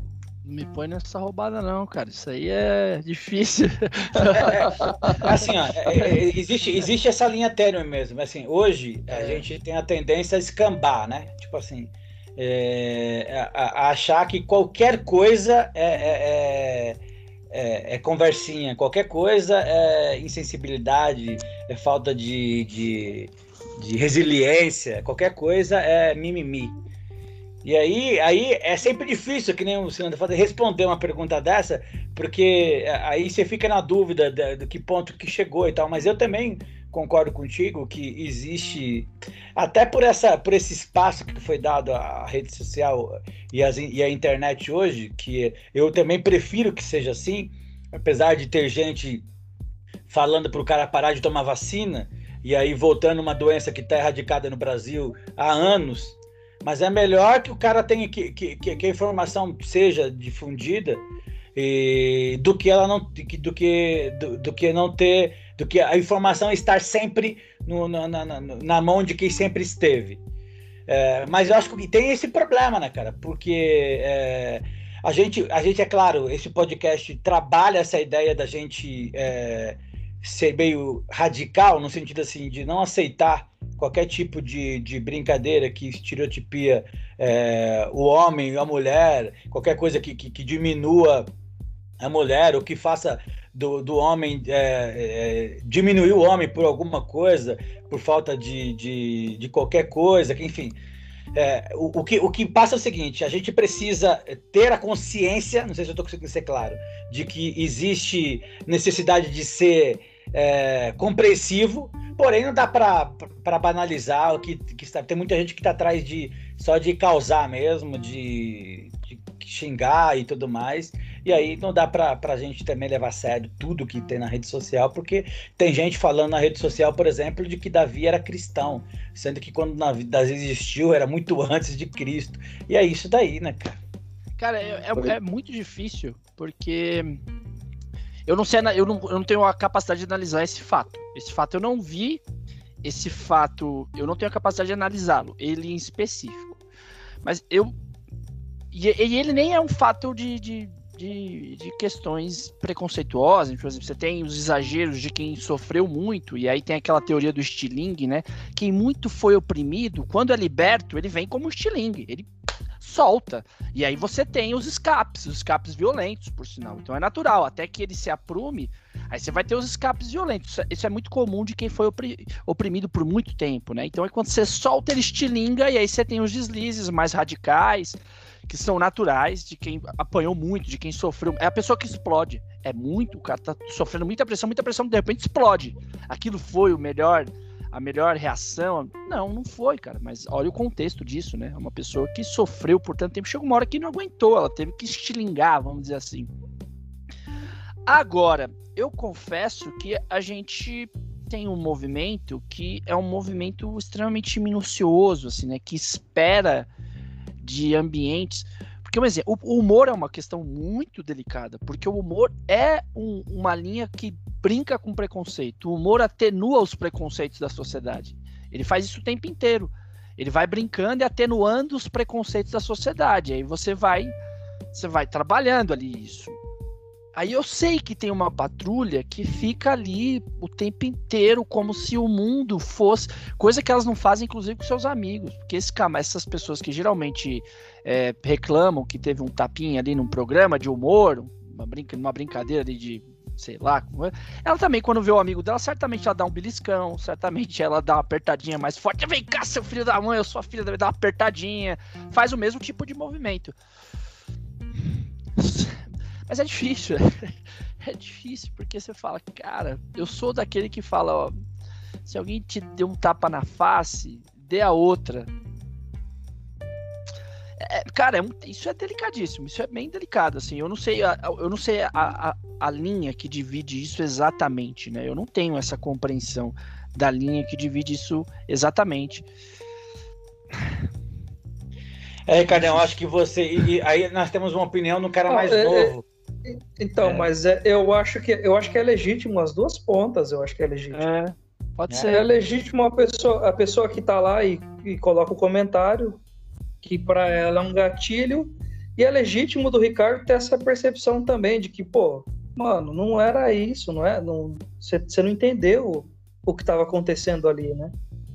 Eu acho que é lembra que eu comecei lá falando do direito de falha? A gente tem que ter o direito de falha também, né?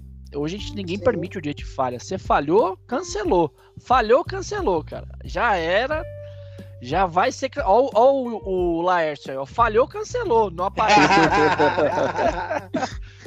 Isso é horroroso, né? Essa, esse cancelar uhum. é a possibilidade de, de, de, Tem nada a ver com o cristianismo, né? É a possibilidade não permitir a renovação, né? O recomeço. O cristianismo é um eterno recomeço, né? Então, é. É difícil, cara. Você pegou num ponto aí, ô Ricardão. É difícil. Eu, eu assisti Jackass, né, cara? Eu assisti Jackass. Isso não me assusta, provavelmente. Então. Mas é difícil. Eu, te, eu tenho o, o, o salvo-conduto de já, já, ter dito lá atrás, no começo da conversa, que eu estou em desconstrução, hein? É, Antes não. de ser cancelado, eu estou em processo. É, mas... é um habeas corpus preventivo isso aí já, né? É, foi tudo planejado. Essa questão do humor eu acho tão complexa é, eu lembro de do, do, do, um acontecido aí recente no, no, no, Natal, onde o Porta dos Fundos ele lançou um especial, não sei se vocês lembram, que teve toda uma polêmica Natal, também. É. E, e, cara, assim, é, eu fui ver o, o fui assistir o, o, especial de Natal e, cara, assim, é, é, não me fere, sabe? Em nenhum momento, não fere a imagem que eu tenho do Cristo, não fere. Por quê? Eu até escrevi um post no Facebook. O Jesus do Porta não é o Jesus que está à porta. Não é o mesmo. É uma caricatura, é uma coisa assim. E, e, e eu poderia até fazer uma crítica se foi ou não engraçado o, o, o especial de Natal. Assim, para mim não foi engraçado. Teve ali dois ou três momentos que foi que eu achei engraçado, que dava para rir mas assim, comparado a outros a outras produções do Porta dos Fundos, esse foi muito fraco, né? Uhum. Mas é, é isso. Mas tem, tem, pessoas que não, mas como pode é, Porta dos Fundos é, é, tocar nesses assuntos mais mais sensíveis e dessa forma? Não. Então, mas eu acho digno de nota a gente mencionar que esse AUE todo do, do especial foi porque é um especial que retratava um Jesus gay. Porque no ano anterior retratava um Jesus bêbado que chutava o balde e fazia a zona toda e foi super bem aceito. Teve uma, uma galerinha que reclamou, mas essa galerinha não, não foi nem metade do tanto de gente que reclamou dessa outra versão do Jesus gay. Então aí a gente volta nessa, nessa discussão sobre machismo até aí, né? Até que ponto, né, que, que isso é aceito? Tipo, Cara, um Jesus, um Jesus bravão eu, eu aceito. Que dá tiro, que bate nas pessoas, né? E até, até por exemplo, Deus mesmo. Você lembra do Deus nesse, nesse, episódio? Cara, era um cara. Pegador, né? Pegador. Cara, pegador sem vergonha, cara. Vem aqui, Maria. Vem aqui, José. José, sai daqui. Vou te matar, José. E tipo, eu não vi. Sério, gente, eu não vi nenhum comentário falando Mas... sobre o Deus pegador. Eu é. vi sobre Jesus. Jesus que tinha um é caso isso, com, é. com, um amigo da, do, do, do, do, do jejum. É. Cara, que doideira. É, eu só, eu só tenho medo da gente querer moralizar as, as micro-relações. Isso é um problema, né? Tem relações que são livres de moral, né? É, então, isso é um problema. Você criminalizar a conversa do bar do amigo, né? Do amigo mais próximo, eu digo assim, o amigo do o amigo. Porque tem coisas que na conversa de amigo que não são polidas, que não são politicamente corretas, que não são, mas é fruto da intimidade que você criou com a sua esposa, com os seus amigos. E ninguém pode criminalizar isso, né? É, agora, obviamente, enquanto sociedade, isso não deve ser aceito. Eu só tenho medo da gente morar e aí vira moralismo, né? A gente tá as micro-relações, sem contexto algum, a gente vai aplicando regras morais a elas, engessando a vida a tal ponto que ela fica travada, né? E aí você fica com medo de tudo, né? Hoje nós não temos a permissão da falha, senão a gente é cancelado, entendeu? Então, é, isso, isso, é meu medo. O Rogério sofre, sofre a gente vai passar pelo tri tribunal ainda aí, o Ricardão, por aquela, aquela, aquele comentário do dedo na borda dele. pode, é, ele pode ser cancelado. Ele pode Mas ser cancelado. Quê, cara? não, faz, não faz nenhum sentido. Não faz nenhum tô sentido. Zoando, tô zoando, tô zoando. Vai, vai, vai, vai, vai fazer um sentido se você quer, quer controlar as coisas, mas não. Eu não retiro gente... o que eu disse, não. Acho que é um problema, é um problema pro, pro homem masculino isso aí. Que aí, se chegar nessa, nessa pegada que o Silas falou, a gente vira um 1984 do George Orwell, né? É um Big é, Brother filmando tudo e caguetando cada movimento seu, né? Na tua exatamente, casa. Exatamente. Isso é, é complicado, né? É isso aí. É, cara, é muito, é muito, muito difícil. Muito... Eu, eu me lembro de uma história, eu não sei se tem tempo para isso, mas eu me lembro de uma história. Posso falar essa história?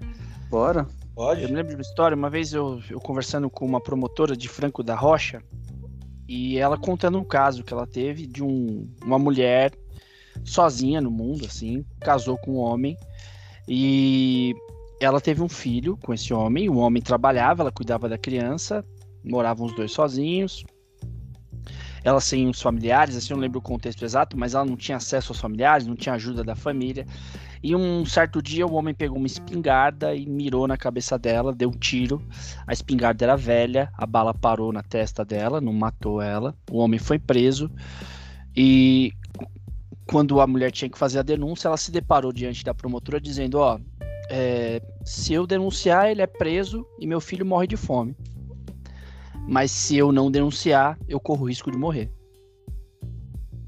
E aí, desde aquele dia eu falo, a vida não é resolvida em quatro, cinco palavras, entendeu?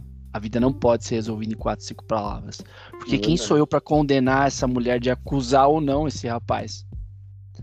Eu não, não tô no lugar dela, né? Então, quando a gente tenta encaixotar a vida, e é o que a gente faz com a religião, tenta responder todas as questões da vida com a religião sem olhar a vida de fato, assim, a gente se desconecta, né? É a religião tentando responder aborto. Cara, isso não tem nada a ver com religião, isso é questão de saúde pública. Tem nada a ver com cristianismo, tem nada a ver isso aqui. Isso aqui é questão de saúde pública. Eu posso não ser a favor do aborto, mas eu também não sou a favor de mulheres morrendo na mão de açougueiro. Não, não faz sentido nenhum. Eu tô querendo responder uma questão da vida para quem não segue meu credo. Não tem nada a ver, sabe? Então, é, depois dessa história, cara, eu, eu, nunca, eu tento sempre assim, cara, não responda as coisas de modo breve, mesmo que pareça que tá tudo certo, porque as coisas lá dentro têm tantas razões, tantos gatilhos que a gente não tem domínio. Vamos tentar educar as pessoas a serem melhores, né? Apresentar um Cristo que as impulsione a ser melhor, não apresentar um Cristo que as impulsione a ser perfeitas, porque perfeito nem a gente é, entendeu? Exato, isso é verdade. Eu acho que a gente matou essa a questão aí por todos os ângulos possíveis, né? Ou esquecemos alguma coisa não? Da minha parte, acho é. que não. Fomos bem aí. Talvez deveríamos, deveríamos ser mais democráticos nesse, nesse assunto e, e ter adicionado uma mulher para falar sobre a percepção dela sobre a, a masculinidade tóxica, né? É, é verdade, é talvez a que mais sofre com isso, né? É, isso é fato. É verdade. É fácil, né? Tá quatro homens falando, né, sobre. Apesar de nós estamos falando da masculinidade, a gente né? tá mas, falando. Mas é... Não, é importante, é importante. Eu acho que assim, eu acho que nesse assunto, se a gente fosse falar. Porque obviamente... pode não ser lugar de fala, mas é lugar de percepção, né? É. é. Inclusive, o, o podcast que eu ouvi, que deu a ideia de, de, que eu passei essa ideia de a gente debater esse tema, tinha uma mulher participando e a, e a mulher falou, olha só que da hora a mulher falou que ela tinha comportamentos machistas que foi passado culturalmente para ela, então tinha, ela se pegava em vários momentos falando: "Ah, não, o cara estuprou a mulher porque ela tava ali de mini saia dando bola para ele". Sabe? Coisas Quantas desse gênero, entendeu? É, Quantas mulheres a gente não vê fazendo isso? Quantas mulheres a gente não vê reproduzindo isso na sua casa, velho? Quantas é, mulheres então. a gente não vê falando assim, ó, ó o, o, meu filho não vai é, ter que pegar as meninas, mulher falando, mas a minha filha não pode pegar ninguém, minha filha é, ela não pode ter, mas meu filho pode, solta aquela, quantas vezes a gente ouve da própria mulher, solta, prende as suas, eu não sei como é aquela expressão, prende o seu, as suas, suas galinhas. Cabras.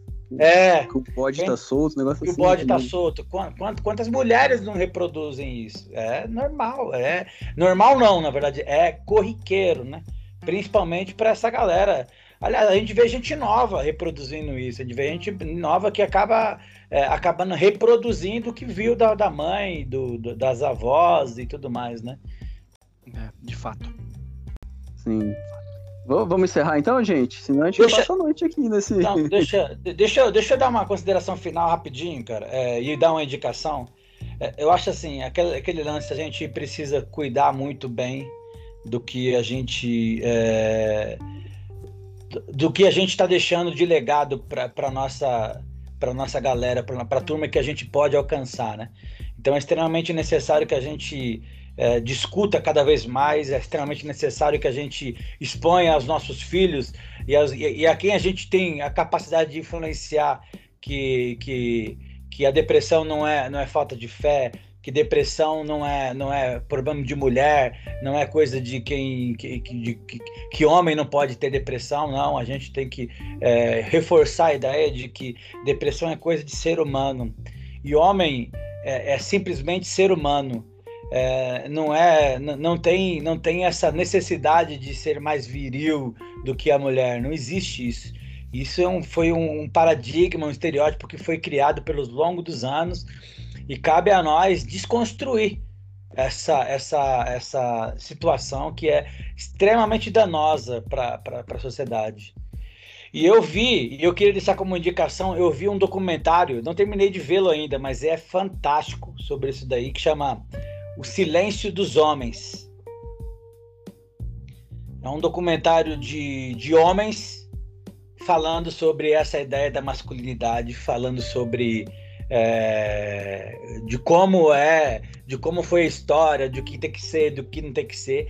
É, assim, exemplifica demais toda essa ideia que a gente teve. Fantástico. Eu deixo aqui minhas considerações finais assim para que vocês também assistam essa, esse, esse, esse documentário no YouTube. E agradecer, cara, mais uma vez a oportunidade do diálogo, né? É, o Silas por ter aceitado o convite aí, cara. É, prazerzão mesmo. É, fazia tempo que a gente estava querendo juntar essas ideias aí. E o Saci por, por, por, estar tarde já, deve ser quase uma hora da manhã né, em Portugal lá. E ele está aqui ainda trocando ideia com a gente. Obrigado, galera. É um prazerzão mesmo e nós estamos juntos. E vamos seguir tentando é, influenciar de alguma forma para que o mundo seja menos é, nocivo para as próximas é, gerações aí. Que a gente, a partir de nós, nossos filhos sejam mais é, libertadores, né, cara? Sejam menos racistas, menos machistas, menos misóginos, enfim.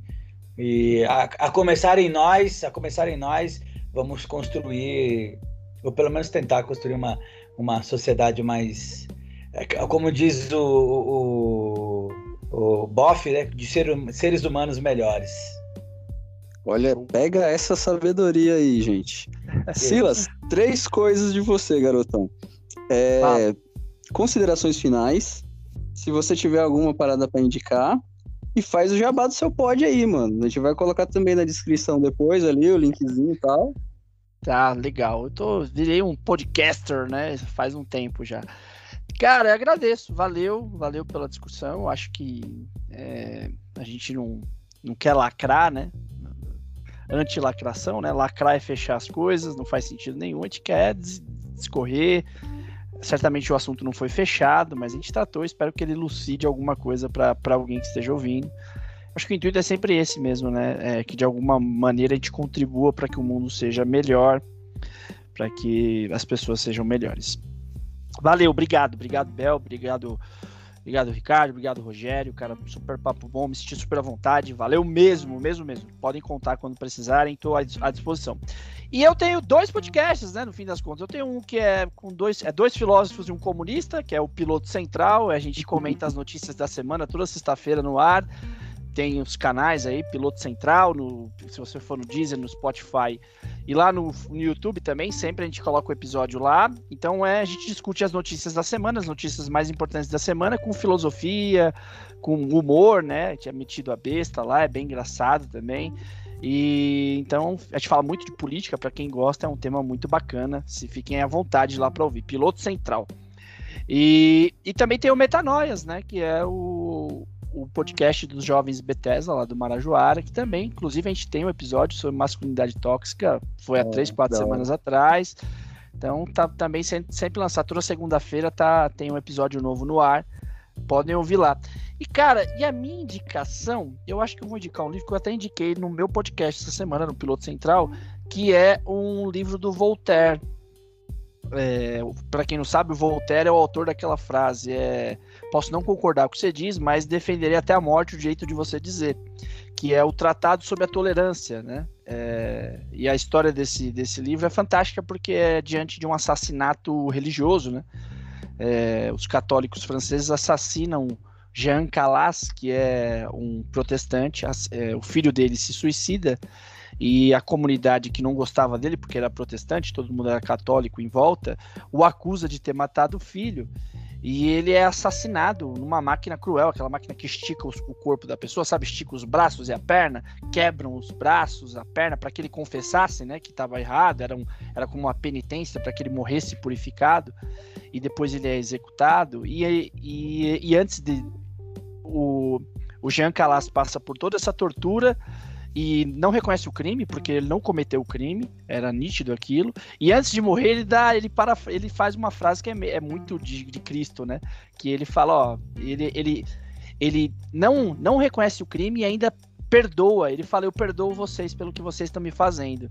E aí o Voltaire escreve um tratado sobre a tolerância. E aí é um livro que dá uma precursão ali para a ideia de da, da Revolução Francesa, né? Um dos livros que influenciaram a Revolução Francesa junto com Rousseau. Então é um livro muito legal de se ler, cara. Muito bacana. É uma defesa que ele faz ao Jean Calas póstumo, né? O Jean Calas morreu e ele vai falar, cara, será que isso aqui é de fato o melhor mundo que a gente constrói, que a gente mata as pessoas pela religião que ela segue? E aí é o tratado sobre a tolerância. É bem bacana. Fiquem. Voltaire é fantástico. Eu já fiquei com vontade de ler já, mano. É muito legal, é... muito legal mesmo. Muito bom, muito. E aí, Rogério, considerações finais? Ótimas, ótimas influências. Muito bom. Kierkegaard, então, Voltaire, né? Estamos bem Caramba, hoje, hein? Eu, eu fiquei até com vergonha agora. Não sei nem o que eu vou dizer. Mas vamos lá. Bem, primeiramente, é, foi um papo muito legal, né?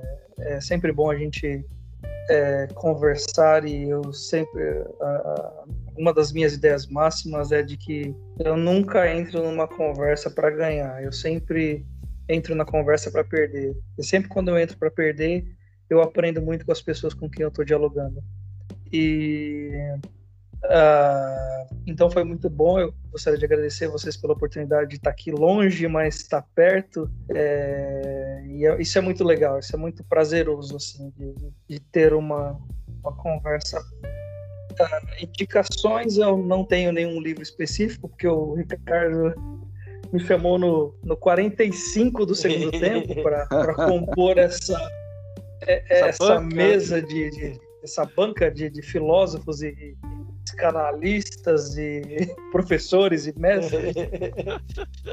assim, mas se, se tenho que dar uma, uma indicação, eu, eu diria para as pessoas que, que estão nos ouvindo, uh, ah, para assim, assistam coisas diferentes é, daquilo que você está acostumado, é, leia livros, leiam livros com temáticas diferentes, assim, né?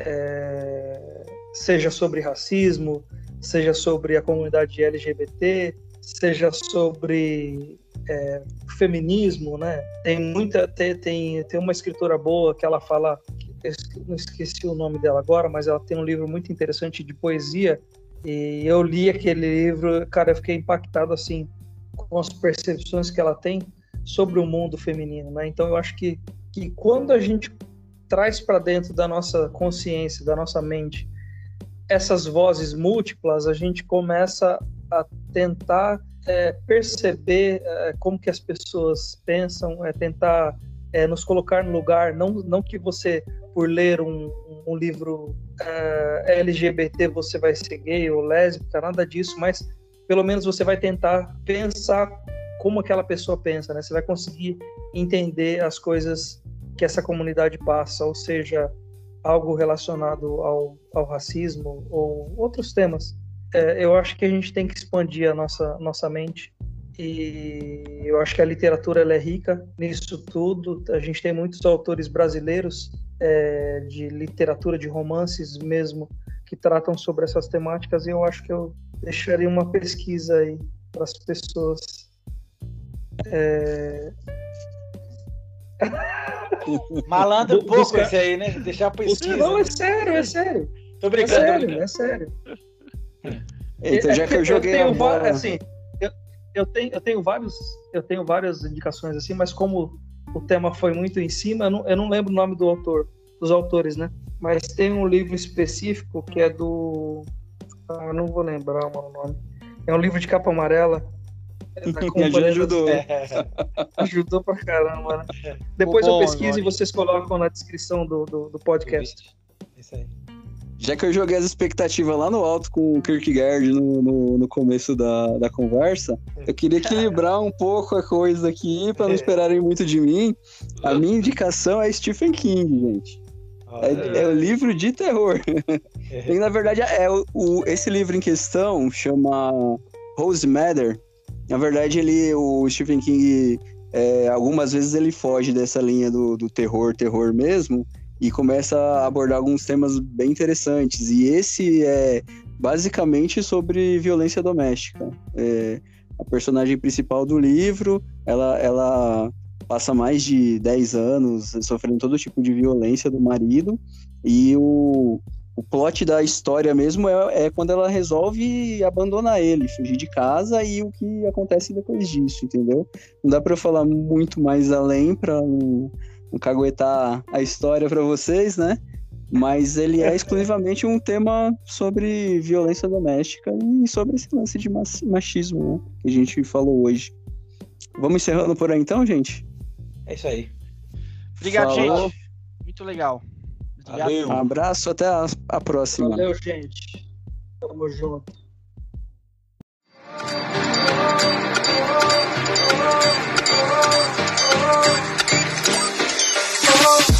Olá pessoal, domingo é o nosso encontro no YouTube Bethesda Oz, vai ser muito bom. Espero lá. Vem.